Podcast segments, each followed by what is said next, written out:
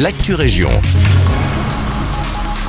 Bonjour à toutes et à tous, c'est Alexandre, ravi de vous retrouver exceptionnellement ce jeudi 16 mars.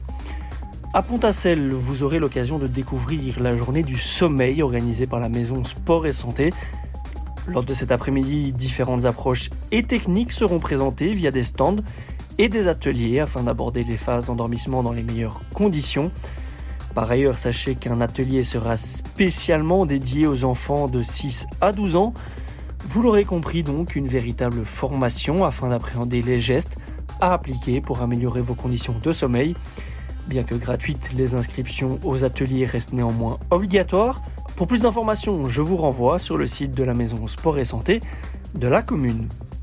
À Nivelles, dans le cadre des journées wallonnes de l'eau et des nuits d'encre, on fait place aux livres. En effet, la bibliothèque à Clotte vous invite à mettre les sentiers forestiers de Villers-la-Ville sous vos pas, l'occasion de découvrir à travers une randonnée livresque entre réalité et imaginaire la nature de la ville brabançonne. L'animation se déroulera le dimanche 26 mars de 14 à 18h sur le site de l'abbaye. Là aussi, l'événement est gratuit, mais l'inscription reste obligatoire. Et toujours à Nivelles, on s'intéresse au Ciné 4 qui vous convie à deux événements.